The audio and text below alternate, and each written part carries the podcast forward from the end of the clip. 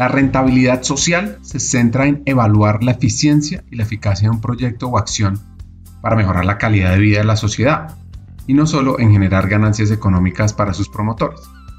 El término beneficio social pues lo acuñó David Grant en su libro The Social Profit Handbook, que sugiere que el bienestar de la sociedad depende de que las organizaciones hagan su trabajo y lo hagan realmente bien por el bien de aquellos a quienes ayudan directamente y por el bien de su comunidad. Las preguntas más importantes que queremos responder son ¿cómo sabemos que estamos mejorando la vida de las personas? Y ¿cómo sabemos que no solo estamos teniendo un impacto, sino el impacto correcto? En este episodio aprenderemos sobre innovación, creatividad en talento, empresas fuera de serie en lo humano, invertir en uno mismo, cómo accionar y mucho más.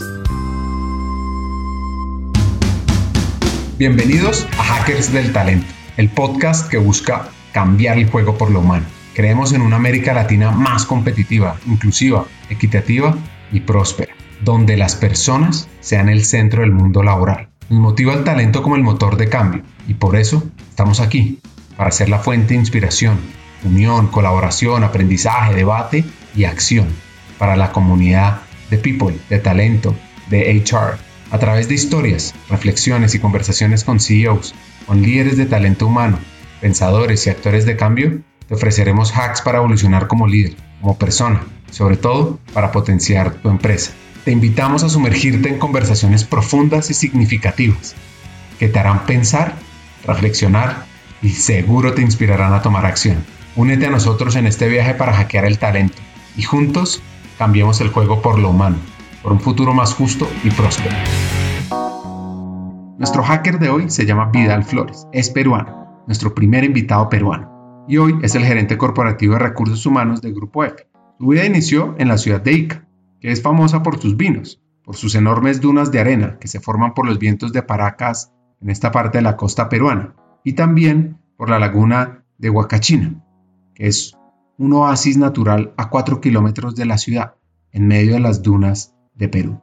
Ah, buenísimo, gracias. Bueno, la verdad que yo siempre cuento de que he tenido una infancia bastante feliz. Yo he vivido en una provincia cercana a la capital, acá en Lima, en Perú, en una ciudad que se llama Ica, en la provincia de Pisco, que está cerca a la playa, que tiene una playa muy linda y tiene una reserva nacional muy conocida que se llama Paracas. Entonces, he crecido toda mi infancia y la adolescencia, la he vivido allá. La verdad que siempre comento que he vivido como una vida de Tom Sawyer. Mucho contacto con la naturaleza, porque tenía el mar al frente y mucho contacto también con el campo, porque tenía también muchas haciendas muy cercanas a la ciudad. Mis padres son dos personas emprendedoras que han tenido muchos metidos en el mundo del emprendimiento, con muchos comercios que ellos manejaban. Yo desde pequeño los he venido ayudando, metiéndome en el negocio de mis papás, así que he sabido aprender a manejarme con proveedores, con clientes, en toda esa etapa que viví con ellos hasta los 16, 17 años viviendo en Pisco, en Ica.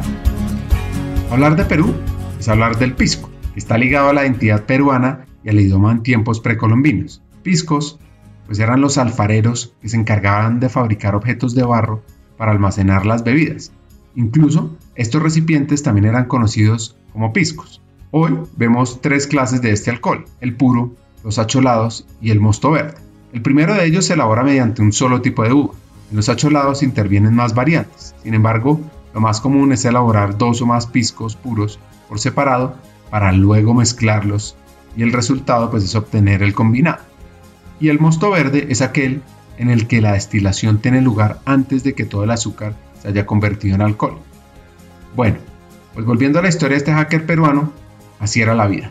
Y la verdad que tengo recuerdos muy bonitos, en general pues la vida de barrio que no era un mundo digital en ese momento y siento que disfrutaba mucho el contacto con la naturaleza. La verdad que los juegos con mis amigos eran a la orilla del mar, era lanzarse del muelle al mar para aprender a nadar, era salir a correr a las 5 de la mañana en vacaciones y todos los momentos que hemos tenido de, de paseos, los que recuerdo es estar siempre en el mar, en la playa. Mis padres tenían la costumbre de que todo el verano nos llevaban a la playa y siempre había un ritual en la familia familia que siempre el primero de enero de inicio del año la pasábamos siempre en la playa. O sea, era un entusiasmo en la familia porque salíamos a una playa un poquito más lejana, ¿ok? Y todo el entusiasmo de organizar todo ese, gran paseo familiar con algunos amigos y algunos tíos que invitábamos para pasar todo el día en la playa. Es como un ritual de limpieza, creo que teníamos en la familia, de pasar el primero de enero de cada año en la playa. Y tengo recuerdos muy lindos porque de niño yo he sido una persona muy curiosa en realidad de las cosas, por descubrir un poco las cosas. Y siempre me gustó la biología, me gustó la ciencia, me gustó el arte. Y recuerdo mucho de niño, las clases de biología me gustaban disecar insectos. Yo tenía mi propia colección de insectos en la casa, tenía mi propia colección de minerales preciosos o piedras preciosas que yo buscaba en el mar, que buscaba en zonas de fósiles. Y recuerdo también que coleccionaba las diferentes hojas, en realidad, y las clasificaba con el nombre técnico en ese momento. O sea, siempre tiene una curiosidad eh, realmente por la ciencia, por descubrir el porqué de las cosas. Y me ha encantado mucho esa posibilidad de estar viviendo en una ciudad tranquila, en una provincia, que es mucho más tranquilo que vivir en la capital, ¿no?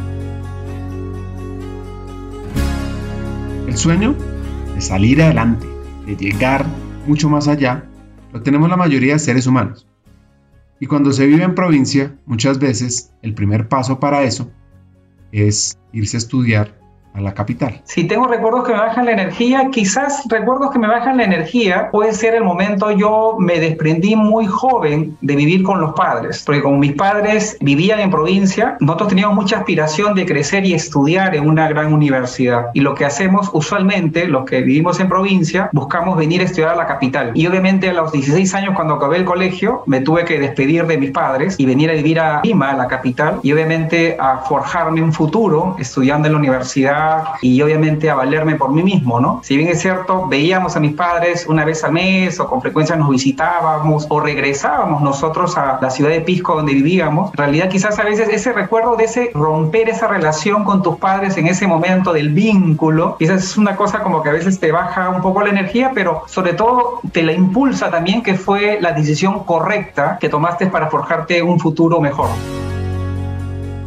Una decisión importante que tomó es terminar lo que empezó, a pesar de que su papá no estaba muy contento que diga. Sí, te voy a contar un poco la historia. La verdad que desde niño me ha gustado siempre estar rodeado de comunidad. Yo de niño o de adolescente ya fui parte de los Boy Scouts, ¿ok? En mi ciudad. Fui parte también de la comunidad de la iglesia que son de los catequistas y en general he estado rodeado siempre de muchas personas. Y en cualquier comunidad de los jóvenes profesionales de ICA, de Pisco, donde yo vivía, en general yo siempre era parte de todos estos grupos o comunidades, ¿ok? Entonces he estado rodeado de muchas personas, he estado buscando formar a jóvenes también, porque cuando tú eres catequista ya pasas a cierto nivel, tú te toca formar a jóvenes nuevamente para llevarlos en esta orientación hacia que den la primera comunión o hacia la confirmación. Cuando fui Boy Scout también me tocaba ayudar a formar a los nuevos jóvenes que se le llaman los lobatos, ¿no? Para formarse en todas estas reglas de la comunidad. Entonces he estado rodeado siempre de personas. Yo desde niño pensaba y mis padres me inculcaron que yo tenía que ser el médico de la familia. Entonces la verdad que yo crecí pensando que iba a ser médico, ¿ok?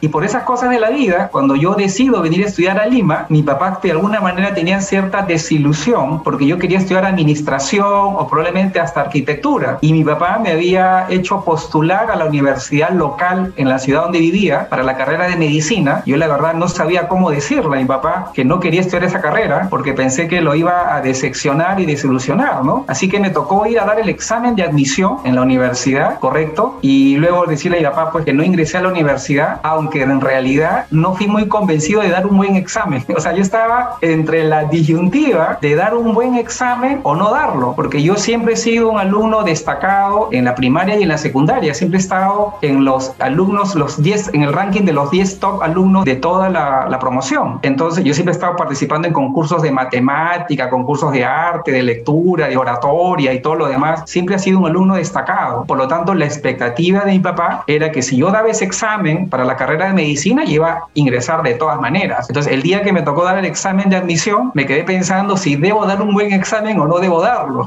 ¿no? Entonces, la verdad que intenté ahí en el camino a dar un buen examen y no ingresé a la primera opción. Cuando fui a ver los resultados, era como que ingresaban los 200 primeros alumnos ingresaban y yo estaba en el 205 en el ranking. O sea, estos cinco adicionales normalmente, porque los primeros no se matriculan, tienden a ingresar. Pero yo fui con el mensaje a mi papá de que no había ingresado y que no había otra posibilidad y su desilusión era que no me habló pues por un buen tiempo porque su hijo del que tenía mucha expectativa que iba a ser médico, uno, no ingresó y dos, no quería estudiar medicina. Pero decidí regresar a Lima porque en Lima sentía que había muchas mayores opciones para estudiar y a la universidad que yo quería aplicar en ese momento no estaba disponible para aplicar a los exámenes porque yo quería en ese momento estudiar en una universidad pública y los exámenes eran en algunas fechas específicas. Me vine a preparar para dar el examen de admisión y como estos exámenes se retrasaron, decidí aprovechar mi tiempo y me metí a estudiar una carrera de informática. Me metí a estudiar tres años de una carrera informática, porque yo dije, mientras demora mi aplicación para estudiar administración, debo estudiar algo que de todas maneras me va a ayudar para el futuro. Entonces dije, voy a estudiar una carrera de informática. Me metí en el primer semestre, me gustó el tema de la programación, me gustó todo el tema de la lógica y todo lo demás. Se abrieron ya los cupos para entrar a la universidad, me matriculé en el segundo ciclo y dije, esto me sigue gustando. Entonces dije, una decisión importante que tomé y que creo que es una visión la que siempre me ha representado, toda cosa que inicias debes terminarla. Entonces dije, ya empecé la carrera de tres años, de una carrera de informática, entonces la voy a terminar y al final de esta carrera lo que voy a hacer es estudiar administración. Y efectivamente estudié tres años la carrera de informática y sistemas y me volví un experto en la programación, me volví un experto en programar. En ese momento se programaba el lenguaje COBOL, el lenguaje C y el lenguaje Fortran, son lenguajes de sistemas de esa época, el sistema 36 que era vigente en esa época. Y a los 19 años se presentó la oportunidad de hacer unas prácticas preprofesionales. El sentido de ganarse la vida, buscarse un camino, pues lo vivió en la universidad con el apoyo del equipo Hermanos mis papás rentaron una casa acá en Lima y cada uno de mis hermanos, somos cinco hermanos, y cada uno de mis hermanos, conforme cumplía la edad para estudiar a la universidad, cada uno venía a vivir en ese departamento. Entonces, empezó con mi hermana mayor, que vino a estudiar acá en la universidad, le siguió mi otra hermana, le siguió mi tercer hermano, yo soy el cuarto de cinco hermanos, y cuando me tocó a mí, obviamente me tocó venir a unirme a este, a este grupo, a este clan de hermanos que vivíamos solos, y que obviamente eso creo que nos dio el valor mucho de trabajar en equipo, el valor de convivir en familia, de organizarnos para tener diferentes roles cada uno de hacer en la casa, porque acá teníamos cada uno pues que ayudar con la cocina, con la limpieza, ayudar con el lavado de la ropa, ¿no es cierto? Y administrar el presupuesto, porque no es que teníamos un presupuesto muy grande para vivir todos y teníamos que muchas veces hacer actividades extras, por decirlo, para generar algún tipo de ingreso. Yo recuerdo que en esa época, cuando yo estudiaba en la universidad, me metía en los ratos libres hasta ser de animador de, algunos eventos, ¿no? Para poder generar un ingreso adicional para tener para tus propinas de los fines de semana, ¿no? O sea, yo creo que esa mirada de emprendimiento que han tenido mis papás siempre nos ha generado como un skill adicional para buscar siempre generar un emprendimiento, ¿no? Y aprovechar al máximo tus tiempos para generar algún tipo de ingreso. Se graduó después de tres años en temas de tecnología. Seguro te estarás preguntando cómo llegó al mundo de talento. Pues aparece una práctica empresarial en el mundo de la tecnología para una compañía peruana muy famosa llamada Alicorp. Es una carrera corta de tres años que no le he puesto ahí en el currículum, pero estudié tres años de informática y sistemas, ¿ok? Y a los 19 años te contaba, se presentó la oportunidad de hacer unas prácticas preprofesionales en, en informática y me tocó trabajar en una empresa importante que se llama Alicor, que en ese momento se llamaba Molinera del Perú, ¿ok? Alicor hoy día es una de las empresas más importantes de consumo masivo que existe en el Perú. Antes se llamaba Molinera del Perú, ingreso a practicar al área de sistemas y la verdad que ahí empezó mi primera experiencia laboral desde muy joven y la verdad que comencé ahí a descubrir mucho más el tema de la programación de sistemas, entender la lógica de sistemas y por una de estas casualidades me meten en un proyecto para apoyar en el diseño y la elaboración de un software que elabore las planillas, que elabore la nómina, ¿ok? Entonces yo me pongo a ayudar a los ingenieros en ese momento a revisar toda la programación que hacía, ¿no? De este sistema y para, obviamente, para ayudar en la programación tenía que entender la lógica de cómo operaban las nóminas, cuánto era el cálculo por la red renta de quinta categoría, cuánto es el cálculo por el tema de salud, por el tema de pensiones, cómo se calcula la hora extra, cómo se pone el descuento por un día de inasistencia y todo lo demás. Entonces, obviamente, para yo ayudarlos a ellos a revisar la programación, si estaba correcta o no, tenía que entender de alguna manera todo el fondo de la lógica laboral y el tema tributario. Y me comencé a meter a cursos los fines de semana para entender el tema de tributación laboral, todo el tema de la legislación laboral, cómo se calcula el tema de las nóminas. Y bueno, y comencé a meterme mucho más, me comenzó a gustar mucho el tema del, sistema, ¿ok? Para ayudarlos. Luego de un año de mis prácticas, se presenta la oportunidad que una empresa estaba requiriendo un analista de nómina y uno de los ingenieros me recomienda, Vidal, se presenta la oportunidad que quiere un analista de nómina, porque acá ya no ya no puedes hacer prácticas todavía en los próximos periodos, porque acá los periodos de práctica son de un año, y me dicen, requiere un experto que sea un, que haga los cálculos de planilla de una empresa que se está iniciando. Entonces, yo le digo, bueno, yo ya adquirí una experiencia de un año conociendo todos los temas de cálculo de nóminas, de planillas, y dije, yo soy la persona indicada, y lo recuerdo claramente, que fue ya mi primer empleo formal, que cuando fui a la entrevista, me entrevista el gerente general de esta empresa, y me decía si yo conocía nómina y era experto, yo en todo lo que él me preguntaba le decía que sí, que era experto en nómina, que sí, que conocía de programación, y que sí podía apoyar de alguna manera en todo lo que ellos me iban a plantear. Y fue muy interesante la entrevista porque me dijo, bueno, Vidal, mañana mismo comienza. Y cuando me dice el salario que me querían pagar, yo iba con una expectativa que iba a ganar el salario mínimo, una cosa así, mi experiencia en ese momento. Y cuando me dicen lo que me van a pagar, que era cuatro o cinco veces el salario mínimo de ese momento, yo la verdad que entré en júbilo, porque tenía, era muy joven, tenía 20 años en ese momento, y la verdad que empecé mi trabajo siendo nómina. Empecé a trabajar en la parte hard de recursos humanos en ese momento, en la parte dura de recursos humanos, de entender todo el tema de nómina. Si tú me decías, Vidal, tú conocías mucho de recursos humanos, conocías mucho de compensación, no lo conocía y lo que comencé a hacer en ese momento es comenzar a buscar capacitación de modelos de compensación, modelos de valoración de cargos ¿no? Más temas de legislación laboral para entender bien todo el tema de nómina. Les recomiendo ir esta parte de la historia.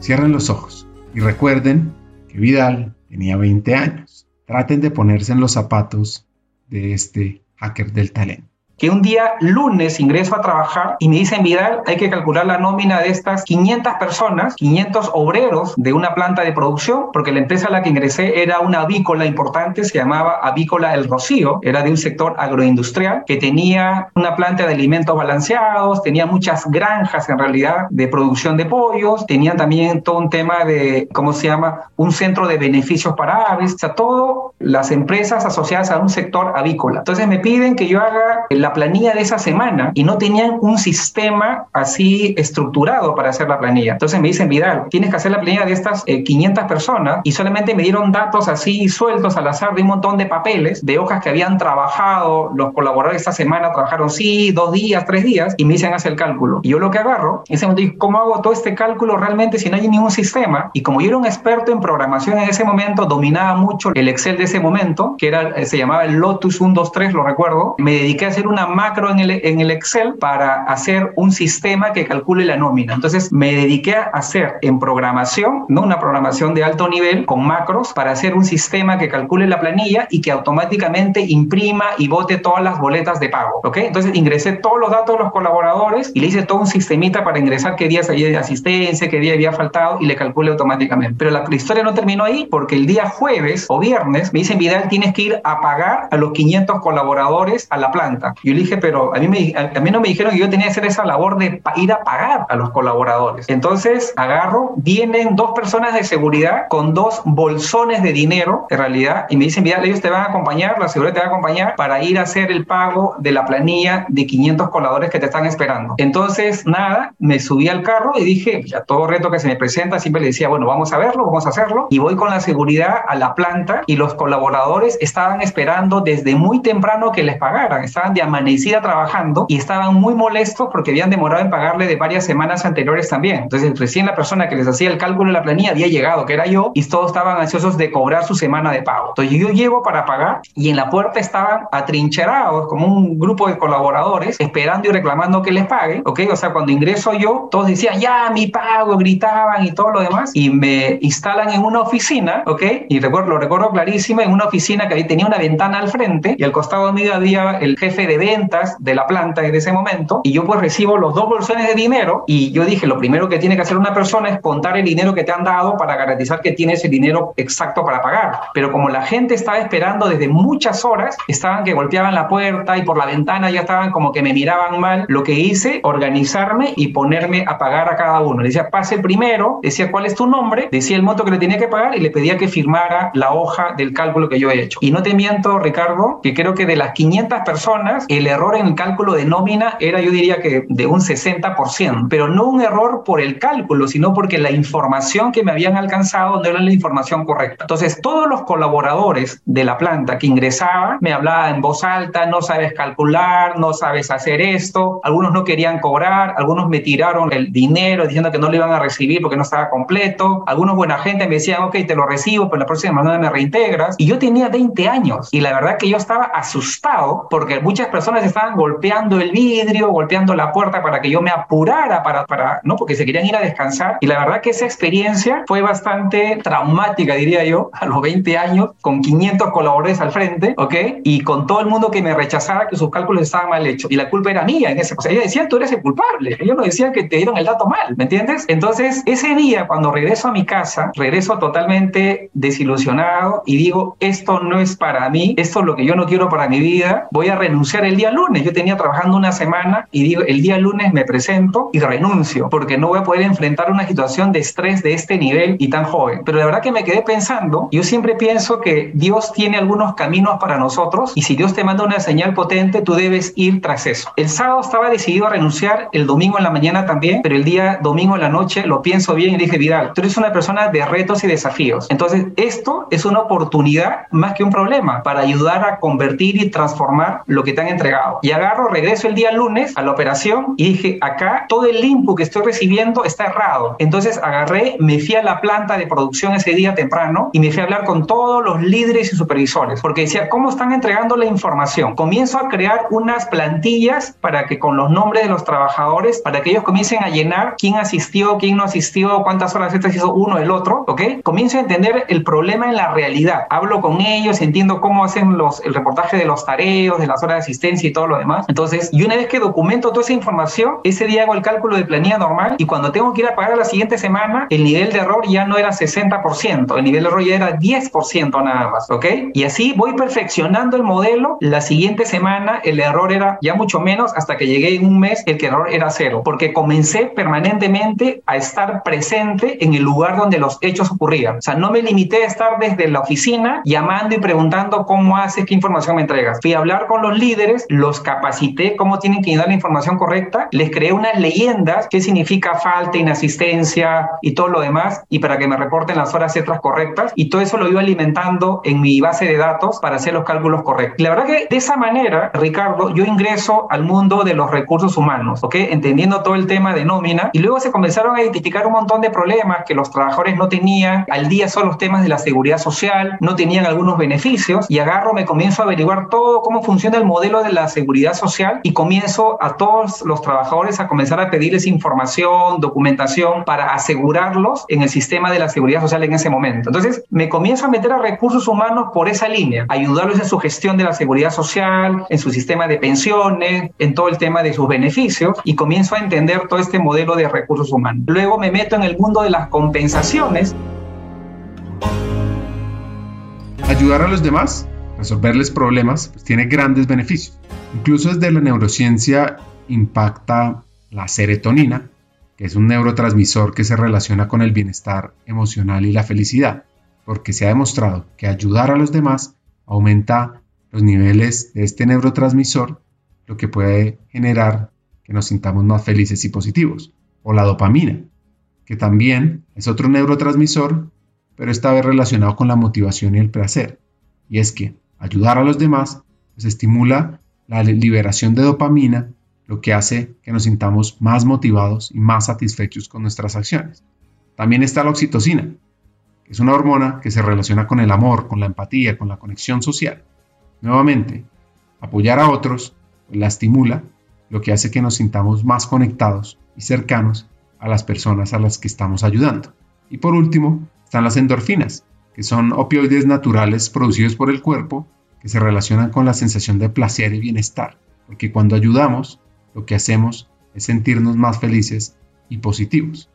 A mí me comenzó a gustar mucho el contacto con las personas. A mí lo que comenzó, me comenzó a gustar el hecho de resolverle los problemas a las personas, el hecho de estar en contacto con las personas. Como yo te comentaba, desde muy joven he estado rodeado en diferentes comunidades, rodeados de personas, liderando grupos en realidad. Entonces, el estar en esa posición, si bien es cierto fue la parte dura, hard de recursos humanos, tuve la oportunidad de liderar un proyecto y buscar solución para un grupo de personas. Había un grupo de personas que tenía un dolor con respecto al pago. Yo me comencé a meter a entender bien el verdadero dolor y encontrar una solución para eso. Entonces sí me comenzó a gustar el hecho de interactuar con varias personas y ver la satisfacción de resolverle muchos de estos problemas que ellos tenían, ¿no? Para generar sus pagos, que era un derecho obviamente, salgan de manera correcta. Entonces sí me comenzó a traer el hecho de hacer ese trabajo. ¿Y qué comencé a hacer para seguir ayudándolos a ellos? Como no había una persona responsable de recursos humanos en esta operación en ese momento, me comencé a documentar más de todo el tema de gestión de personas. Y recuerdo clarísimo, uno de mis líderes, el gerente general de la empresa, me ve con todo ese entusiasmo de poder, de querer ayudar, de querer resolver los problemas, de hablar con las personas, de buscar ir al sitio donde ocurren los problemas para levantar la necesidad y el verdadero dolor. Y me ve con el entusiasmo de querer hacer cosas y me regala una colección de McGraw-Hill, lo recuerdo clarísimo, de varios libros sobre gestión de recursos humanos. Que el primer tomo tenía que ver con la selección, el reclutamiento y la selección, todo el onboarding. El segundo tomo era el manejo de salarios, el otro era gestión del desempeño, o sea, era una colección como de 10 tomos de gestión de, de personas. Y yo me comienzo a revisar todos estos libros y había muchos formatos que los libros tenían que los comencé a usar para implementarlo. Ficha de datos para los colaboradores, había un modelo, lo comencé a mejorar, hice mi diseño ¿no? en el Excel y comencé a imprimir en cantidades para que la gente llene sus fichas de datos. Comencé entonces a encontrar, ah, para hacer reclutamiento, estos son las fichas y los formatos. Entonces lo que comencé a hacer es desde muy joven dar solución a un problema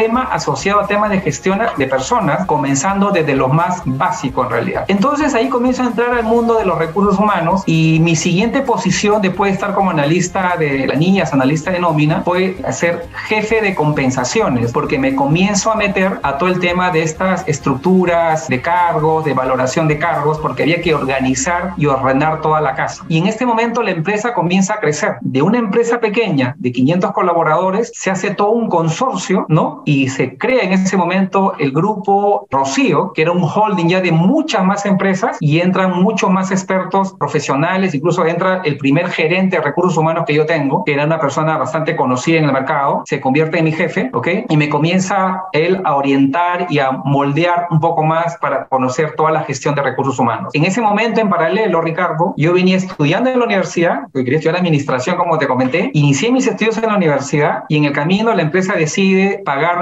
una maestría, ¿no? un programa de posgrado en recursos humanos en una universidad bastante prestigiosa acá en el Perú. Entonces decido también ahí meterme a estudiar esta carrera de eh, esta especialización, esta maestría en recursos humanos. Entonces, a la par, si te das cuenta, hice la carrera de tres años en sistemas, luego hice estos tres años de especialización en recursos humanos y cinco años de universidad. Yo en realidad, en toda mi trayectoria laboral, creo que me la he pasado estudiando y trabajando más o menos cada 15 años, diría yo, porque te comenté en este primer periodo, luego cuando hice el MBA en otro momento de mi vida, que fueron dos años más, en otro momento hice un programa de alta dirección que tomó como seis meses, otros programas que hice por ahí que demoraban seis meses más, seis meses más. La verdad que ha sido, ha sido una constante en mi carrera el hecho de seguir siempre estudiando, aprendiendo sobre todo lo que viene ocurriendo en el mundo para ser un mejor profesional. Yo creo que una de mis mejores inversiones, en realidad, creo que me estoy adelantando algunas conclusiones, pero una de mis mejores inversiones en mi carrera ha sido pensar en mí como el principal activo en el que tengo que invertir, ¿no es cierto?, para hacerme más empleable y para agregar mucho mayor valor a los negocios.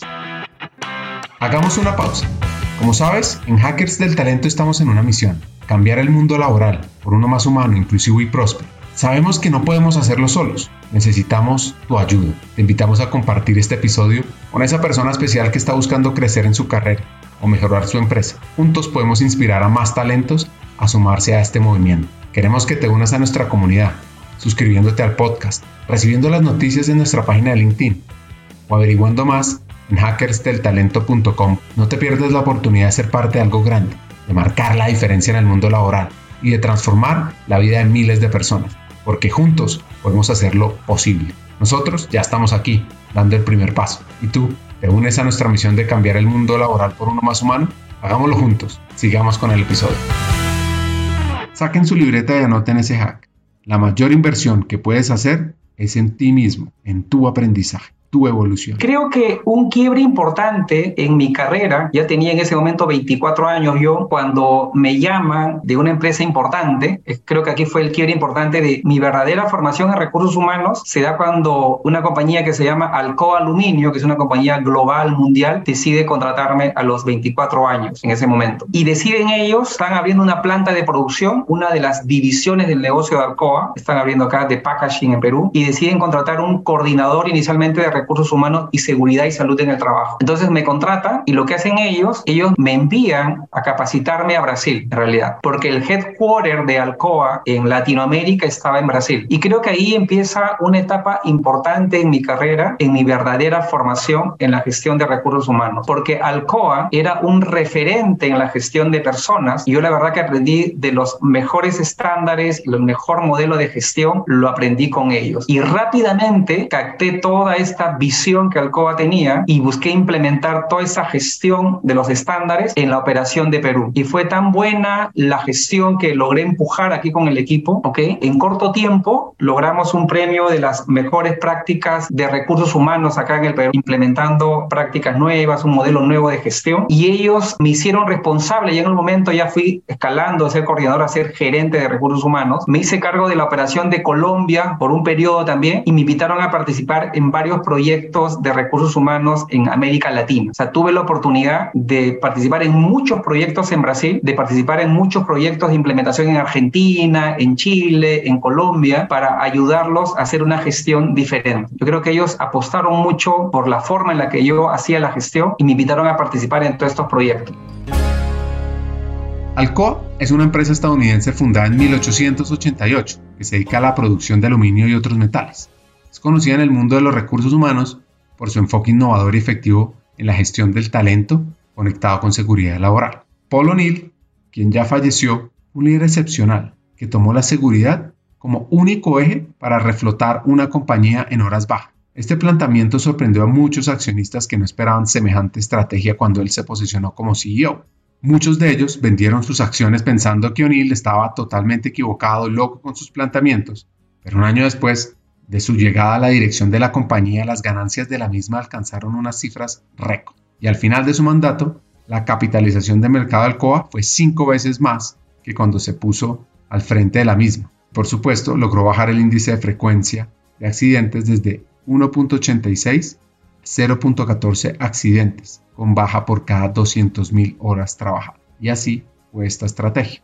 Como te comentaba hace un rato, Ricardo, yo creo que un momento importante en mi carrera fue cuando ingresé a trabajar en Alcoa. En ese momento Alcoa decide abrir operaciones en Perú y estaba buscando inicialmente un coordinador de recursos humanos y seguridad y salud en el trabajo. Entonces me contactaron a través de una headhunter, ¿ok? Para aplicar este proceso. Obviamente en este proceso tuve la fortuna de ingresar a trabajar y creo que ahí comenzó ya una etapa que yo valoro muchísimo en adelante de mi carrera porque ellos me enviaron a Brasil en diferentes momentos para capacitarme y para enseñarme un poco los, las mejores prácticas de gestión de personas. Y Alcoa era un referente, sigue siendo un referente en los temas de, de gestión de personas y sobre todo en los temas de seguridad, eh, salud y medio ambiente. Entonces yo en el inicio de mi carrera me formo mucho en los temas de gestión de personas, pero también aprendo mucho de seguridad y salud en el trabajo, porque todas las plantas industriales de Alcoa tenían un objetivo claro de accidentes cero. Como Alcoa, el principal actividad de Alcoa es la producción de aluminio y alúmina, la bauxita. Tiene muchos centros de mineración en el mundo, pero tiene diversas unidades de negocio. Tiene una división de packaging, división de, de wheels, división de la producción de arneses para los automóviles. Tenía muchos negocios en ese momento Alcoa. Yo ingreso a una de las divisiones de packaging, pero los estándares que aplicaba Alcoa en todos sus negocios era exactamente lo mismo. Entonces, aquí en esta gestión con Alcoa en Perú, comienzo a implementar todo el modelo de gestión para lo que ellos tenían como estándar a nivel mundial, pero comienzo a implementar prácticas nuevas y diferentes en el modelo también. Por ejemplo, Alcoa había desarrollado un modelo de competencias para el leadership. Entonces yo creo en paralelo un modelo de competencias para el nivel técnico. Alcoa crea Alcoa University. Yo creo para Perú, ¿no? Escuela Alcoa para los niveles técnicos. Entonces ellos miran con buenos ojos todas estas adaptaciones que comienzo a hacer yo para tropicalizar un modelo global, para llevarlo a una operación más latina, más de Perú en ese momento. Entonces comenzaron a valorar mucho ese tema. Cuando ellos hablaban de trabajar en el tema de seguridad con cero accidentes, yo comienzo a implementar prácticas diferentes para trabajar en disminuir los problemas ergonómicos, disminuir el cansancio de alguna manera por las jornadas largas de trabajo que puede llevarte a un accidente y comienzo a implementar prácticas nuevas que Alcoa comienza a valorar de una manera diferente. Recuerdo que una práctica interesante que implementamos en seguridad y salud en el trabajo fue la sala del placer.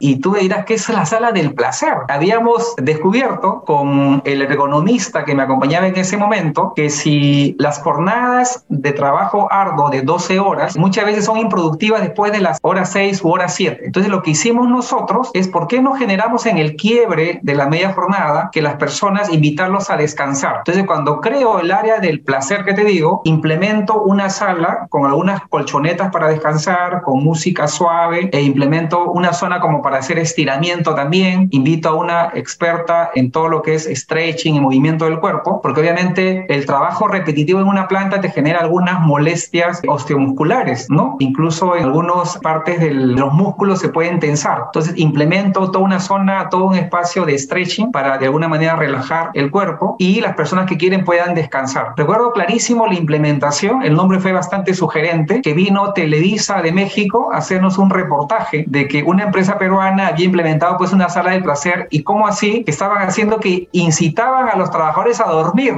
¿no? Fue como un proyecto bastante disruptivo que incitábamos a los, a los colaboradores a dormir a la mitad de la jornada. Claro, pero nosotros teníamos todo un estudio científico que si tú hacías que el organismo descanse 15 minutos o 30 minutos a la mitad de una jornada, la tarde iba a ser mejor productiva e iba a estar con la mente mucho más activa para que no hubieran accidentes. Y efectivamente demostramos en un periodo de tiempo con la evaluación que la productividad comenzó a mejorar en la tarde, después de este horario de descanso, que las enfermedades en los músculos comenzamos a disminuir, los dolores lumbares, los dolores que tenían en el trapecio, en toda la zona osteomuscular, comenzó a ayudar y le estaba dando una mejor calidad de vida a los colaboradores también. Estaban mucho más contentos, estaban mucho más tranquilos, las dolencias comenzaron a bajar. Y recuerdo mucho que varios programas de televisión locales también nos entrevistaron acá, hicieron reportajes de, me acuerdo, de 15 minutos, entrevistando a los colaboradores y a toda nuestra gente sobre estas prácticas novedosas y diferentes que implementábamos. En ese momento, acá en Perú se genera un concurso de las mejores prácticas de recursos humanos en el país y obviamente nos presentamos y creo que fue uno de los primeros premios que ganamos como empresa de las mejores prácticas de recursos humanos que involucran el tema de seguridad, salud y todo el tema de gestión de personas. Recuerdo clarísimo también que mi jefe, al quien le reportaba Headquarter de América Latina, valoraba mucho que estas implementaciones locales que yo hacía, recuerdo también que en algún momento Alcoa tenía un modelo de gestión del desempeño con un tema de competencias y todo lo demás, y yo implementé en Perú toda una cartilla de cómo debiera ser el flujo con el proceso de evaluación, cómo te debes sentar tú con el colaborador, qué le debes decir de él, qué esperas que él tiene que decirte, cómo responder en cada una de las etapas. Hice como un manualito, me acuerdo que dibujé como la figura de un huevo en realidad, donde decía esto es lo que exige el perfil y dibujábale un círculo en el centro, aquí tú estás en el centro y tienes que cubrir el 100% de la posición. Me acuerdo que esto lo hacía todo muy gráfico, ¿no? Unos manuales para que los colaboradores entiendan y la verdad que nuevamente mi jefe, a quien le reportaba aquí en Latinoamérica, valoraba mucho todas estas implementaciones y creo que en Alcoa me comenzaron a ver con buenos ojos estas iniciativas que tomaba de implementar cosas diferentes y estas ganas de implementar y de aprender nuevas cosas.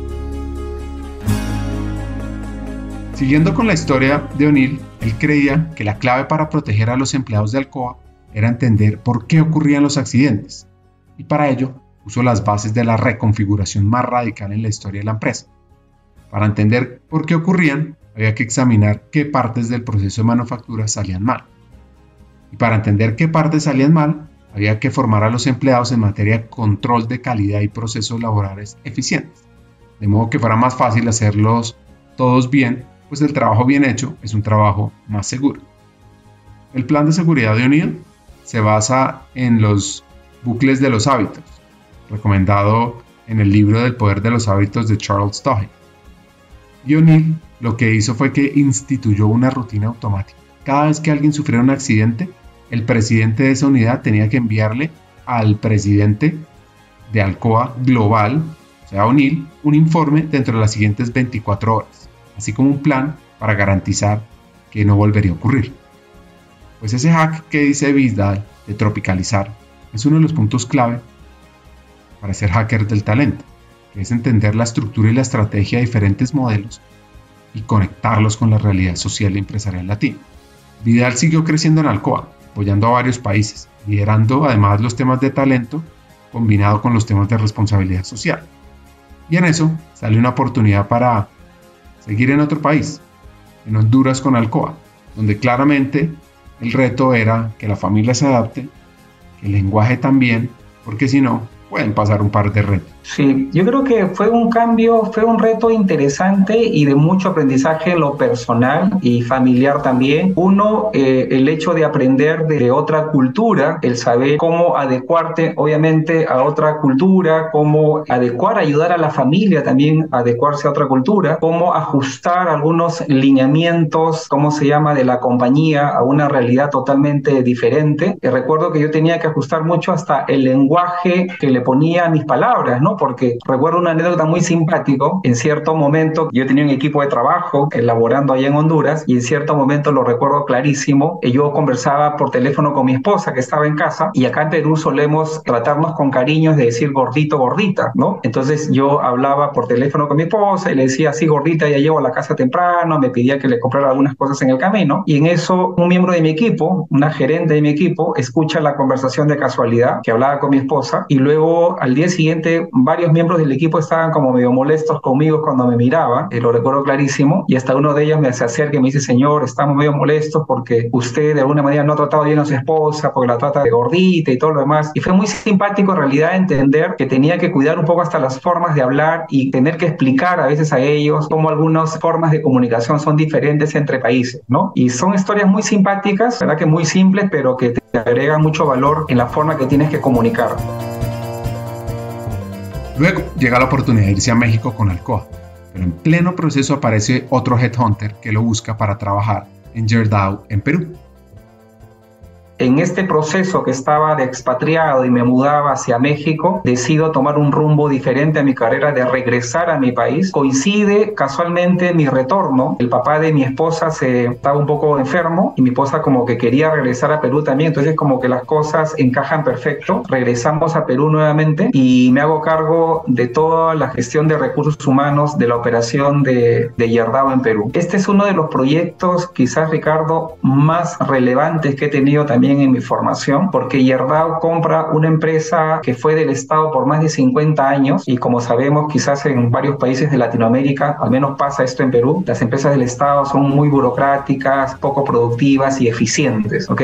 Entonces la idea de este proyecto es lograr rentabilizar esta compañía acá en Perú, volverla productiva. Recibimos una operación con baja productividad, con una cantidad enorme de colaboradores, teníamos cerca de 4.000 colaboradores en la compañía también y una operación sumamente grande que estaba a 450 kilómetros de Lima, en una ciudad que se llama Chimbote. ¿Y por qué cuento que esto fue importante en mi carrera? Porque participé desde cero en todo el proceso de transformación de Yerdao, las operaciones de Yerdao en Perú, para convertirla en una empresa con estándares globales en todos los procesos y en la gestión del talento también. Esta compañía, Cider Perú, que se llama acá las operaciones de Yerdao, tenían dos sindicatos bastante fuertes, tenía una mala reputación con la comunidad, mala relación con los proveedores también, había una burocracia enorme en la compañía y había muchas señales en la misma operación en la planta de producción en Chimbote que le hacían como una empresa de hace 50 años. Eh, recuerdo momentos así pequeños, históricos, importantes en este proceso de transformación. Incluso había una reja en la planta de producción que separaba las oficinas administrativas, las separaban de la planta, ¿ok?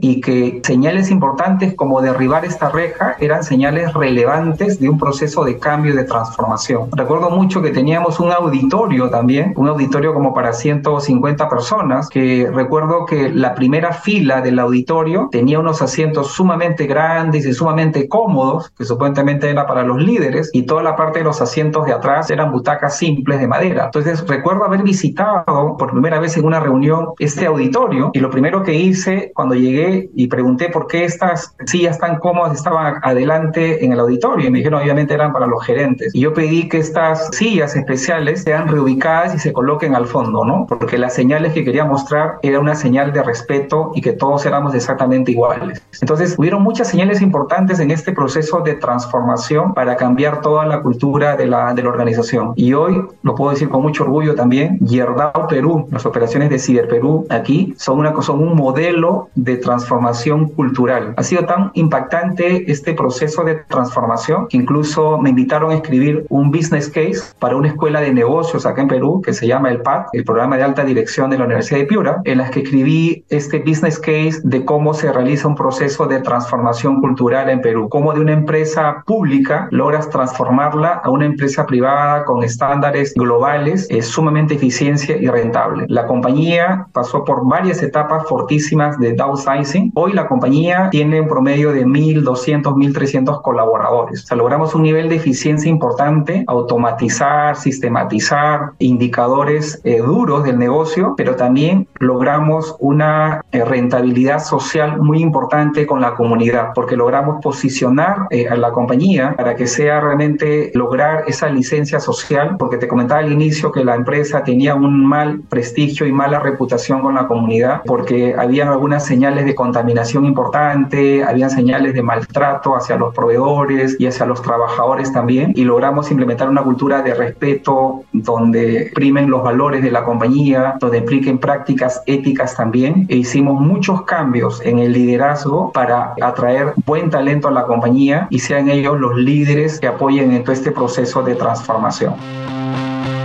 A ti que nos estás escuchando, te pregunto, ¿quieres convertirte en un líder excepcional de talento humano en América Latina? Pues en Hackers del Talento Latam, nuestra misión es formar a los futuros líderes estratégicos, tecnológicos y transformadores del mundo empresarial, que sean ejemplo de la humanización de las empresas. Así que te invito a unirte a nosotros y te invito a aplicar a nuestra academia Hackers del Talento Latam, donde podrás invertir en tu crecimiento personal y en tu evolución como líder de talento. Este programa pionero en la región ha formado ya a cientos de futuros líderes en los últimos dos años, de compañías extraordinarias. Así que te preguntarás, ¿por qué la academia es la mejor opción para mí? Pues hay cuatro razones. Profesores, estudiantes, contenido y metodología. La primera, los hackers de talento serán tus profesores. Son CEOs CHROs o vicepresidentes de talento de compañías líderes en la región. Aprenderás desde la experiencia y la práctica de seres humanos maravillosos que están marcando la diferencia en sus compañías. 2. Serás parte de una comunidad de líderes inspiradores, pues te conectarás con otros estudiantes como tú, que son personas que trabajan incansablemente por un mejor futuro de América Latina, de sus empleados, con años de experiencia clave en el área y en empresas increíbles. 3. Contarás con un contenido relevante y actualizado, pues es que la Academia de Formación consta de 20 sesiones sincrónicas con temas fundamentales, como mindset para hackear el talento, ser futuristas, aumentar el impacto y la influencia en tu compañía, conectar y movilizar el negocio, toma de decisiones, data, inteligencia artificial, liderazgo transformador, diversidad, equidad e inclusión, humanización y mucho más. Y por último, experimentarás un aprendizaje fuera de serie, con coaching entre pares, sesiones de debate, retos y además tendrás acceso a contenido asincrónico para aprender a tu propio ritmo sobre People Analytics, experiencia del empleado, desarrollo, talento y mucho más. Así que, ¿te imaginas liderando la transformación de las empresas en América Latina junto a los mejores hackers del talento? Únete a nuestra academia de formación y sé el cambio que quieres ver en el mundo empresarial. Aplica ahora en nuestra página web hackersdeltalento.com y conviértete en ese hacker del talento que siempre has querido ser. La rentabilidad social considera aspectos como el bienestar social, la reducción de la pobreza, la creación del empleo de calidad, la mejora del medio ambiente, la igualdad de género, la equidad social y otros factores que contribuyen al desarrollo sostenible de una sociedad. Vidal trabaja un tiempo más en Yerdao, luego pasa a un momento de estar en un sabático y de ser consultor. ¿Y por qué descansar? Aquí creo que acá hubo un hito importante en mi carrera y en mi vida personal y familiar cuando dejo Cider Perú. Yo te contaba que la operación de Cider Perú está ubicada a 450 kilómetros de Lima, ¿ok? En una ciudad que se llama Chimbote. Y si bien a mí cuando me contratan para Cider Perú, me contratan para yo estar trabajando en la oficina principal en Lima, ¿ok? Yo tenía clarísimo que las operaciones y todo el movimiento de producción estaba en Chimbote. Por lo tanto, yo viajaba todas las semanas, tomaba un vuelo para viajar a la ciudad de Chimbote. Acá en Perú, para llegar a Chimbote, lo hacía tomando un vuelo vía una ciudad que se llama Trujillo y de ahí por tierra eran dos horas más o menos para llegar a la ciudad de Chimbote, donde estaba nuestra planta de producción, que es una planta de 600 hectáreas. Era una ciudad completa, era una ciudad siderúrgica en realidad, en las operaciones de Yardao. Sumamente grande, para que tengas una idea de lo grande que era la planta de producción, tenían varias lagunas dentro, varios humedales dentro de la compañía y para mudarte de una planta a la otra necesitabas un bus o un carro para transportar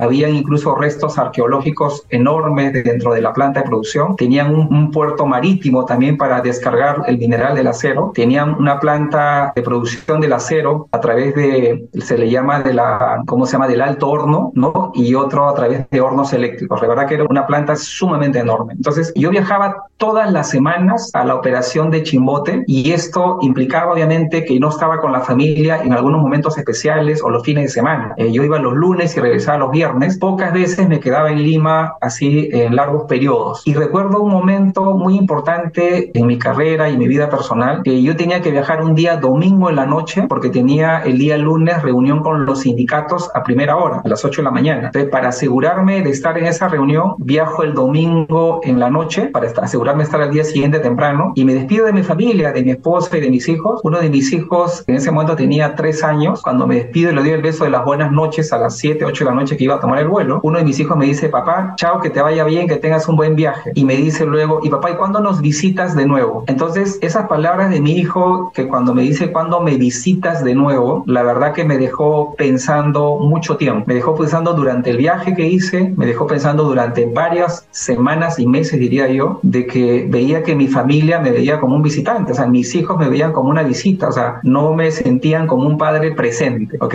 Entonces, ahí también entró ya en mí el hecho de que tiene que tomar una decisión de estar más presente en Lima. Sentía que también que ya mi proyecto de estar en Cider Perú ya tenía un ciclo también y tenía que estar más presente en Lima. Entonces, como te comentaba, todas las condiciones eh, se dan de la manera correcta, ¿ok? Y dejo la operación de Cider Perú y me dedico un periodo a estar como consultor, uno a descansar, a disfrutar más la familia y luego me meto como consultor. El tiempo pasa y no nos damos cuenta, sobre todo con la familia especialmente con los hijos, con lo rápido que crecen. Esto es algo que no se nos puede olvidar. Volviendo a la historia, llega al grupo. Normalmente cuando un líder de recursos humanos va creciendo en su carrera, cada vez le va agregando un poco de sofisticación a la labor que hace. Trabajas, recuerdo que en Yerdao, al nivel en que trabajaba, es con proyectos de talentos globales, proyectos de expatriación, proyectos de transformación relevante, importante, ¿ok? Y cuando entro al grupo F, entro para comenzar la gestión de cero. Quiere decir eso, empezar con la parte hard de recursos humanos, porque descubrí que ahí estaban las grandes oportunidades al inicio para empezar la transformación entonces me tuve que remangar las mangas, ¿ok? Para meterme de lleno en la raíz de los problemas y de los dolores. Para entender la realidad, lo que hice es aplicar mucha empatía y me dediqué a visitar varias tiendas en todo el país. El Grupo F tiene tiendas en todas las ciudades principales en el Perú y en ese momento, en seis meses más o menos, me recorrí de visitar un promedio de 120, 130 tiendas, conocer los rincones de nuestro país. Habían ciudades que yo no había visitado y ese contacto permanente con nuestra gente me permitió entender exactamente la realidad de los dolores que habían que ser cambiados y ser mejorados. Entendí un poco ese nivel de empatía que teníamos que tener con las personas y que la transformación tenía que comenzar con los procesos más duros, con los procesos hard de recursos humanos, porque varios líderes de recursos humanos que habían estado en el grupo F habían intentado empezar con la parte más soft y la más bonita de recursos humanos, que es trabajar el tema de talento, que está trabajando todo el tema de clima, la parte linda, pero nadie se había preocupado en trabajar la parte hard y ahí estaban las grandes oportunidades para trabajar. ¿Y esta hard a qué me refiero? A que incluso todos los procesos asociados a los pagos al personal, el pago de los incentivos, ok, toda la parte laboral, como que no estaba sistematizada, no estaba bien trabajada. Desde el tema más, proceso más simple de que los pagos a la gente se les den en un cálculo correcto o se le paguen en las fechas correctas, eran los temas tan simples que a veces no lo vemos y creemos que eso no es relevante para la gente. Pero el retail es un negocio de personas en realidad, ¿ok?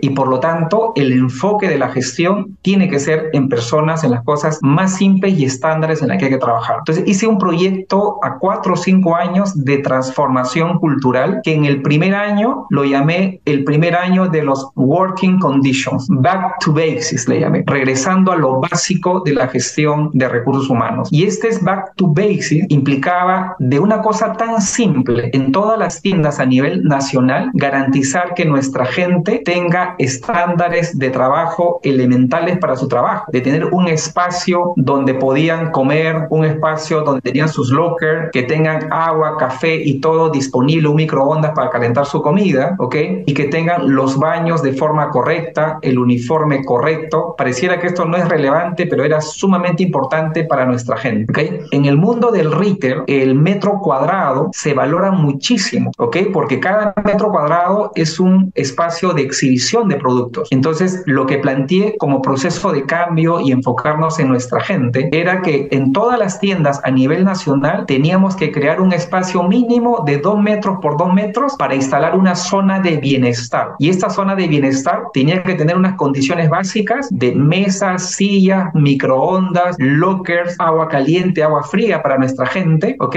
Para que tengan un espacio para descansar ingerir sus alimentos. La verdad que nuestra gente valoró muchísimo eso porque el enfoque en las personas tiene que traducirse en cosas concretas. O sea, tenía que haber coherencia de que el enfoque en las personas iba a cambiar y las personas iban a ser primero en todas las decisiones que tomábamos. Entonces comenzamos con cosas simples. La rotación con esto, la verdad, comenzó a, verse impactada y lo que trabajamos también fue todo un modelo remunerativo que compense el esfuerzo de los colaboradores que vendían más o que generaban mayor productividad. Entonces comenzamos a crear como que categorías de trabajadores, ¿ok? Definíamos un volumen de venta, ¿no? Y a este volumen de venta le llamamos un vendedor máster, por ejemplo, que recibía incluso un, ¿cómo se llama? Recibía una plaquita eh, de plata con su nombre y creábamos también la clasificación de un vendedor a supermaster que recibía una plaquita color dorado con su nombre. Comenzamos a crear toda una estructura realmente de incentivos diferenciados para las personas que tengan mejor desempeño y comenzamos a crear también beneficios pensando en el colaborador y su familia. Este proceso de visitar las tiendas y estar en contacto con la gente me permitió entender un paso importante que se hace en el tema de design thinking, por ejemplo, que es la empatía, que es escuchar a la gente y construir toda tu propuesta sobre estas necesidades y expectativas. Entonces, todos los beneficios que comenzamos a construir para esta etapa de working conditions, ¿ok? Era pensando en el colaborador y sus familias. Por ejemplo, descubrimos que los trabajadores valoraban mucho la educación de sus hijos. Entonces, creamos beneficios de bono a la escolaridad, ¿no? Creamos beneficios de bono a los estudios superiores. Comenzamos a crear eh, premios como Equipa tu casa. Algunas personas estaban construyendo su casa y querían terminar de construir su baño, querían terminar de construir o armar su dormitorio, su sala o su cocina. Entonces comenzamos a crear un montón de beneficios pensando en nuestra gente, ¿ok? Entonces, obviamente, la rotación al año siguiente ya no era de 100%, la rotación bajó a 65%, lo recuerdo clarísimo. Y en el segundo año comenzamos a trabajar toda la estructura de, de clima, de reconocimiento, de comunicación. Seguíamos empujando todo este tema de garantizar comunicación con la gente, garantizar reconocimiento con nuestra gente. Y el siguiente año, después de implementar toda una cultura fuerte de reconocimiento, comunicación, mucha capacitación para nuestra gente, la rotación ya cayó en 40%. Para hacerte corta la historia, el día de hoy los niveles de rotación en nuestro negocio son del 23%. Normalmente la industria del retail y la industria financiera tienen indicadores de rotación de más o menos del 50-60% como estándar. Y en nuestra compañía actualmente los niveles de rotación están del 23% y hemos tenido años que han sido de 17% la rotación. Entonces hicimos un cambio importante con resultados bien enfocados en realidad a mover algunos números. Entonces te comentaba que en el segundo año empujamos mucho el tema de comunicación, el tema de reconocimiento y mucha capacitación, toda nuestra gente la comenzamos a capacitar en toda una plataforma para que conozcan todo, tengan un conocimiento profundo de cada uno de los productos que vendíamos. Se hicieron alianzas importantes con nuestros proveedores, con las marcas importantes como Samsung, Panasonic, LG, todas las marcas con las que trabajamos y ellos eran los que garantizaban la capacitación del producto a nuestra gente, ¿ok? Y la complementábamos con algunas habilidades de protocolos de atención importantes y habilidades blandas para completar la formación de los colaboradores. Entonces, todo este enfoque en las personas, comenzamos a crear programas que los líderes salgan a visitar a los vendedores todos los meses a las tiendas. Y este contacto de los líderes visitando las tiendas en todo el país fue también otra práctica relevante, ¿no? De poner a las personas al centro y escuchar sus necesidades y levantar de la realidad real, como nosotros lo llamamos acá, qué es lo que está ocurriendo en cada una de nuestras tiendas y estos sirvan como input para tomar decisiones nuevamente de hacer mejoras permanentes. Al tercer, cuarto año, en nuestro proyecto estaba que el proceso de transformación se completaba y efectivamente queríamos ser una empresa Great Place to al cuarto año, pero al tercer año ya decidimos, decíamos que los indicadores estaban bastante ya avanzados y decidimos postular al ranking de Great Place to Work aquí en Perú. Y este primer año, para sorpresa nuestra, quedamos en el ranking de las 30 mejores empresas para trabajar en el Perú. Y la verdad que fue una señal importante que estábamos por el camino correcto, ¿ok? Y continuamos obviamente en nuestro afán de seguir implementando,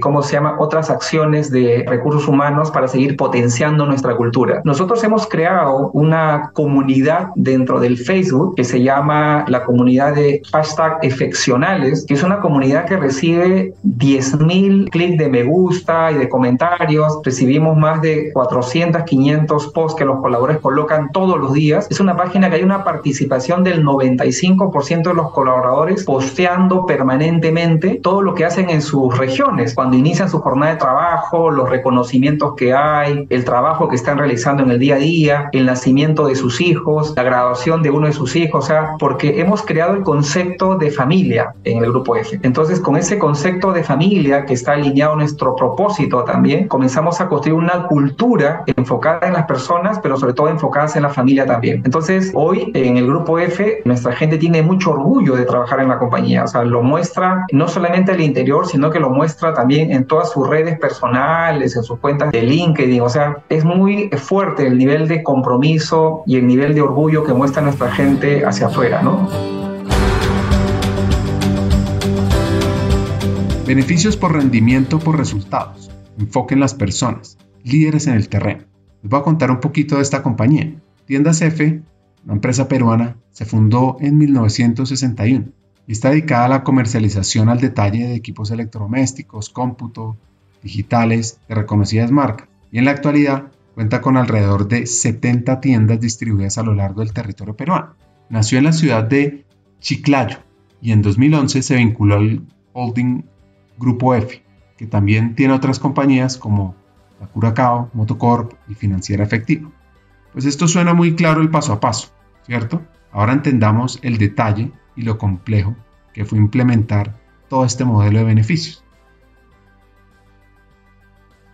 Bueno, los principales dolores en el grupo F al inicio era obviamente alinear a todo el liderazgo hacia un enfoque hacia las personas. Una de las cosas que encontré en el camino, que no teníamos líderes con ese enfoque y lo que fuimos haciendo, teníamos claro de que muchos líderes no se iban a alinear a este enfoque eh, de respeto por las personas, ¿ok? Y lo que hicimos, hicimos un cambio de la mayor parte de los líderes a nivel nacional. Estas visitas que yo hacía permanentemente a las tiendas me permitieron entender la realidad de conocer a los líderes, cómo pensaban en la gente. Por ejemplo, cuando yo llegaba a una tienda y habíamos implementado la zona de bienestar, yo encontraba una tienda donde tenían su zona de bienestar, pero por ejemplo no le habían puesto agua o no tenían las condiciones correctas como estándar que habíamos hecho, la verdad que eran líderes que observábamos en su desempeño en los últimos meses y decidíamos cambiarlos, ¿no? O sea, fuimos muy exigentes y duros en estas decisiones de contar con líderes que efectivamente tengan una preocupación genuina por la gente, ¿ok? Entonces, ese proceso de alinear los líderes fue un trabajo, creo que fue un dolor de cabeza al inicio, pero que fue bien enfocado con entrenamientos y con mucha comunicación. Nosotros creamos un programa que se llama Elige, que significa Escuelas de Líderes del Grupo F, que ayudó de alguna manera, como una instancia especial, ayudó a capacitar a todos los líderes a nivel nacional. O sea, teníamos convenciones acá en Lima, trayendo a todos los líderes del Perú. Cada seis meses traíamos a los líderes para alinearlos en todo lo que es la estrategia del negocio,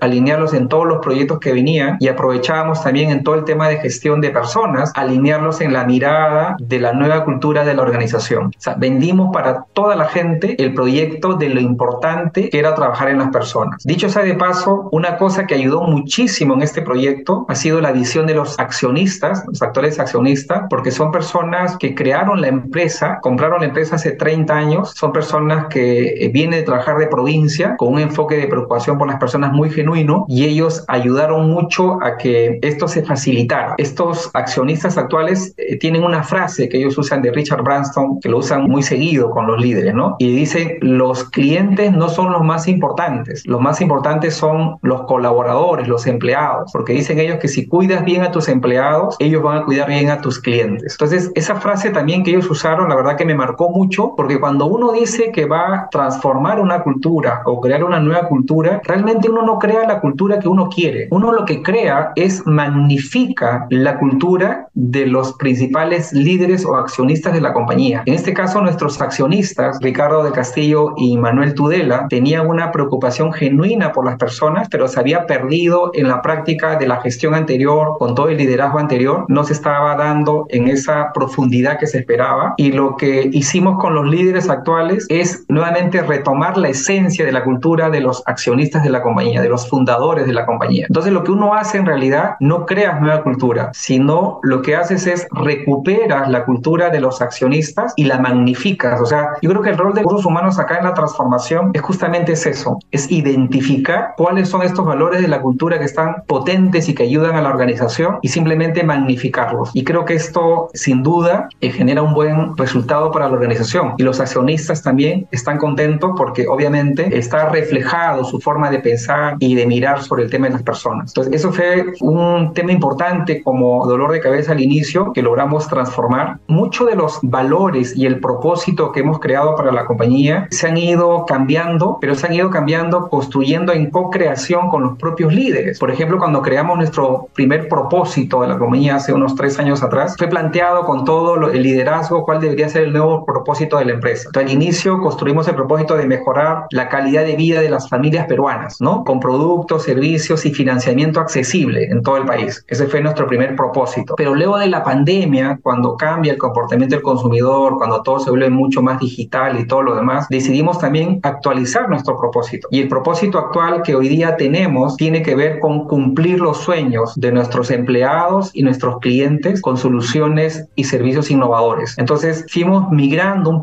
un poco este propósito para que toda nuestra gente se sienta identificada y pueda apoyar a alcanzar. Los actuales valores que tenemos en el grupo F son acrónimo de reír, ¿ok? Y este acrónimo de reír tiene, cada uno de ellos representa uno de los cuatro valores que tenemos. El primero R es de responsabilidad, la E es de experiencia, la I de integridad y la última R es de respeto. Y estos valores fueron construidos también en una reunión con más de 300 líderes que vinieron de todo el país. Hicimos un workshop con ellos para identificar cuáles son los valores que representan hoy a toda nuestra compañía. Y salieron como 80 propuestas en este primer ejercicio que hicimos con ellos. Y luego de un trabajo de simplificación, realmente en una segunda vuelta que hicimos, salieron que los valores que más nos representan eran estos cuatro, era reír. Entonces, los valores también que hoy tenemos en la compañía y que nos representan y que son realmente un ejemplo a seguir, es reír, que fue co-creado, y también reír porque representa que todo lo que hacemos hoy en la compañía lo tenemos que hacer también con buen humor y nos divertimos en el camino. Entonces, este es un tema importante que se ha afianzado muy fuerte en la cultura. ¿Cómo se resumen esos aprendizajes? Mira, mi aprendizaje en el grupo F yo creo que fue sumamente relevante, no solamente por la contribución que siento que he realizado a la compañía, sino en mi aprendizaje como profesional, porque aquí aprendí de un sector que no conocía y aprendí mucho de e-commerce, aprendí mucho de marketplace, aprendí mucho de experiencia, aprendí mucho de innovación, aprendí mucho del sistema financiero, cómo opera, y la verdad que yo soy un curioso por la innovación y soy un curioso por implementar cosas nuevas, ¿ok? Así es que yo soy un líder de recursos humanos que le gusta meterse en la esencia del negocio, o sea, me gusta aprender cómo opera el marketplace, me gusta aprender cómo opera el negocio del e-commerce, cómo es que se mide el NPS para el cliente, cuáles son los indicadores para que sea exitoso el marketplace o el e-commerce en la compañía, cómo ha evolucionado este comportamiento del consumidor que se vuelve más exigente en la compra online, porque en nuestra compañía hubo una evolución. Antes de la pandemia, la venta online era de 3% y hoy día eh, la venta online en nuestro negocio es del 37 o 40%. Entonces, todo nuestro negocio ha tenido que volcarse hacia una empresa innovadora, realmente una empresa omnicanal que se adecue a las necesidades del cliente. El cliente hoy día quiere comprar online, pero quiere recoger en físico, quiere pagar en presencial o quiere pagar en línea, ¿entiendes? El cliente quiere recoger en un locker o quiere recoger en una tienda específica. Entonces, nosotros tenemos que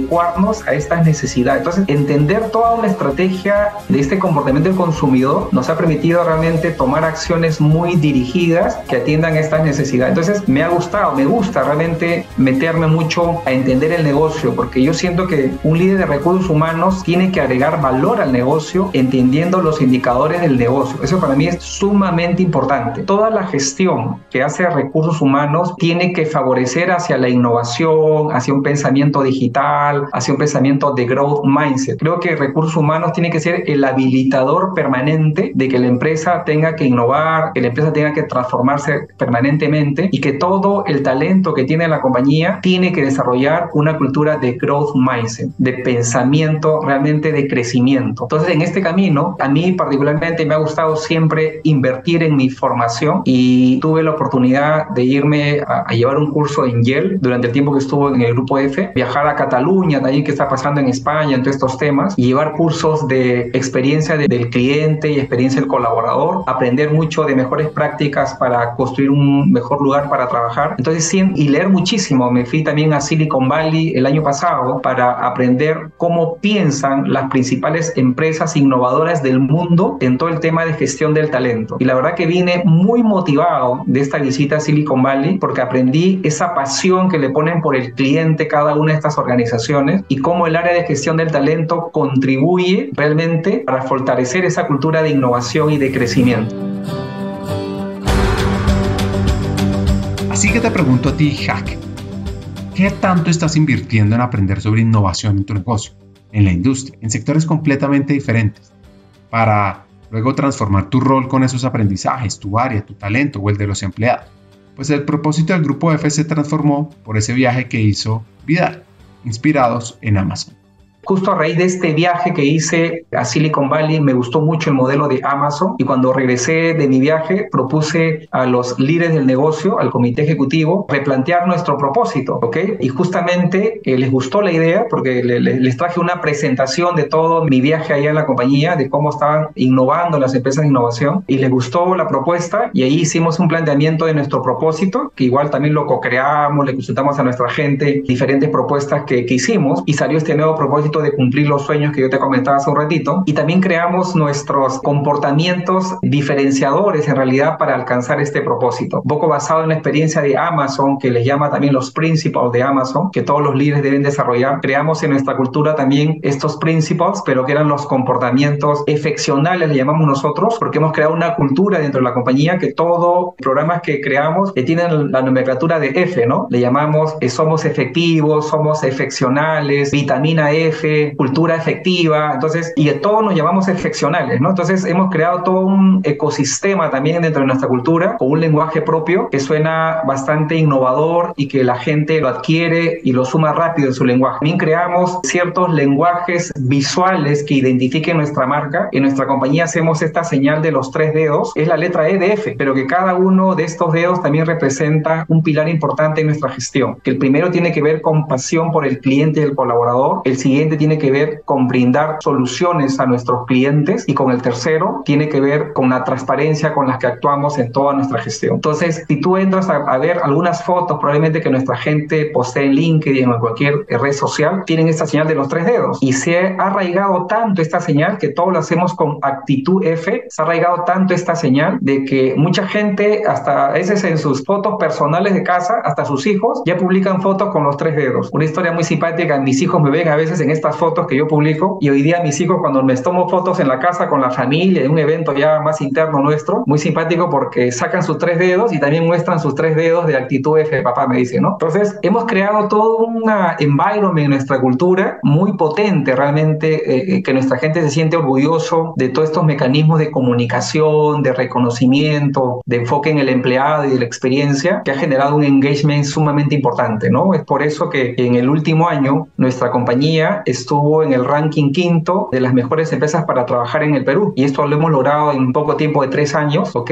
Y hemos, estamos compitiendo con empresas de mucha trayectoria que tienen ya 20, 30 años participando en estas ranking de Great Place to Work acá en Perú. Y ganamos también un premio especial de la mejor empresa que vive sus valores, porque implementamos acá en la compañía toda una cultura enfocada en los valores y reconocimiento enfocado en los valores, en realidad en los valores reír, y lo vivimos en el día a día en toda la gestión del talento que hacemos. Es como los valores reír son el paraguas que está en toda la gestión del talento que tenemos en la compañía. Hemos sido también reconocidos como, estamos entre los cinco empresas con, en el ranking de las empresas para trabajar desde casa y también en las top 5 de las empresas para trabajar para los millennials y en la posición 37 de las mejores empresas para trabajar en América Latina. Entonces, la verdad que estos son señales importantes que todas las decisiones que venimos tomando hasta el día de hoy están yendo por la línea correcta en realidad de ese enfoque a las personas. Nosotros partimos de un principio que la única manera de tener a un cliente feliz es teniendo a un colaborador feliz. Y los retos que se nos vienen para el futuro es seguir pensando en grande. De hecho, que toda nuestra, tenemos grandes proyectos para seguir trabajando y fortalecer nuestro marketplace. Esto involucra un lenguaje nuevo, en realidad, del mundo del e-commerce. Estamos yendo hacia un neobanco en nuestra financiera y esto va a exigir que nuestro talento desarrolle otro tipo de habilidades. Entonces, estamos trabajando en este momento con firmas importantes de fuera para traer y fortalecer todo este upskilling y reskilling para nuestra gente, para que se siga capacitando en todos los temas digitales, en todo el tema de growth mindset también, ¿ok?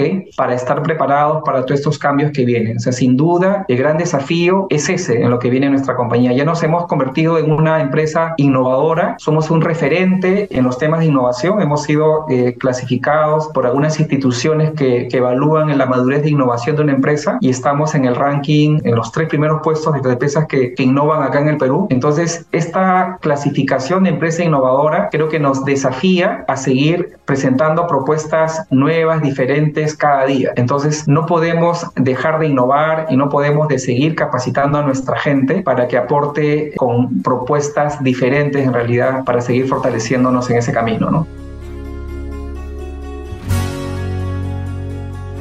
Me gusta eso que dice. Son señales importantes. No es ganarse el premio del ranking, sino medir cómo están para saber cómo mejorar.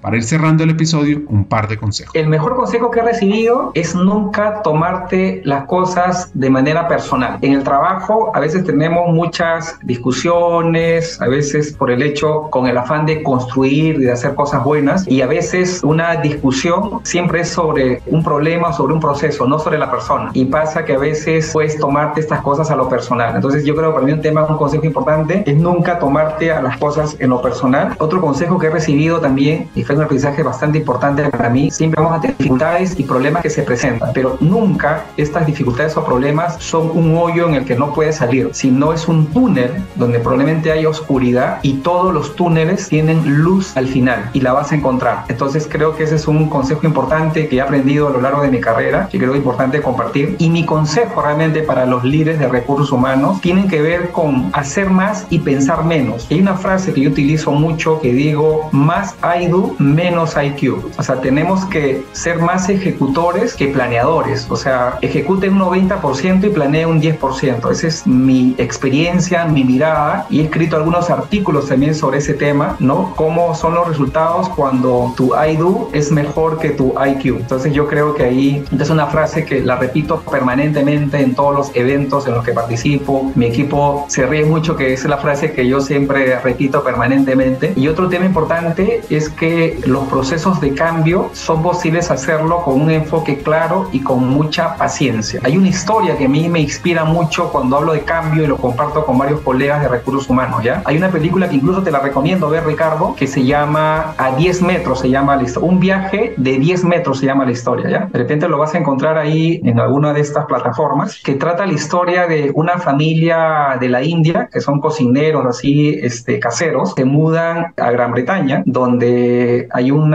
restaurante muy famoso que tiene una estrella Michelin en sus saberes y que va gente muy distinguida a, comer este restaurante. Y ellos se instalan al frente de este restaurante, ¿no? Con una casita así modesta, media rústica su restaurante. Y obviamente Helen Mirren es la, la chef principal y la administradora de este restaurante lujoso y mira con desagrado estos nuevos vecinos que están al frente, eh, que se han instalado y van a hacer su restaurante de comida casera, que compita con ellos, ¿no? Pero bueno, para hacerla corta, obviamente hay un rechazo de Helen Mirren hacia esta nueva familia que se muda, con sus costumbres muy caseras, ¿no? Y muy coloquiales, y ella descubre que el hijo del dueño de este restaurante lo vio con, con mucho talento para la cocina y le propone que ella lo va a formar para que se convierta en un buen chef, ¿ok? Entonces el papá acepta y el chico también acepta y ella lo lleva a su cocina y le dice, quiero que me prepares este plato, ¿ok?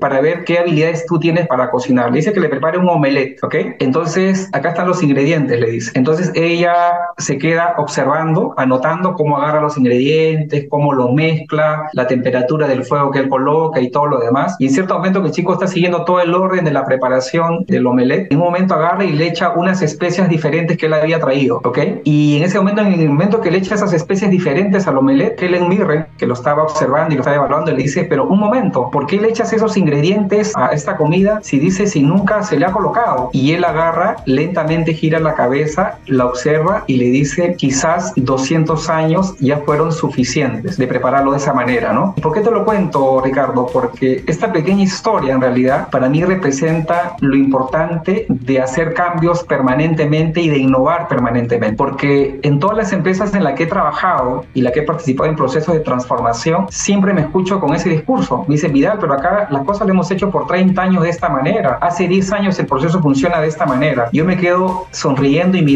y les digo siempre, quizás 20 años ya fueron suficientes. O sea, los invito a pensar diferente nuevamente para que encuentren otra solución a esa forma en la que vienen realizando las cosas, ¿no? Entonces, ese es un punto importante, es un mensaje que comparto permanentemente para invitar a pensar en transformación y cambio permanente en la forma que hacemos gestión nosotros. Tu I do es mejor que tu IQ. Qué gran frase para agradecerle a Vidal Flores por este episodio que deja muchos hacks. El primero, la rentabilidad social debe ser un claro objetivo de talento humano, porque a través de esto generamos una rentabilidad financiera. Dos, Tu IDO es mejor que tu IQ. La ejecución, el hacer, pasar a la acción, permite evolucionar, permite innovar. Y tercero, debemos entender las prácticas de Estados Unidos, de Europa, de Asia, pero sobre todo conocer a nuestra audiencia, a nuestro talento latino, a nuestra región, para realmente ver qué de eso se implementa, qué se ajusta y qué no. Hasta un siguiente episodio y sigamos hackeando el talento.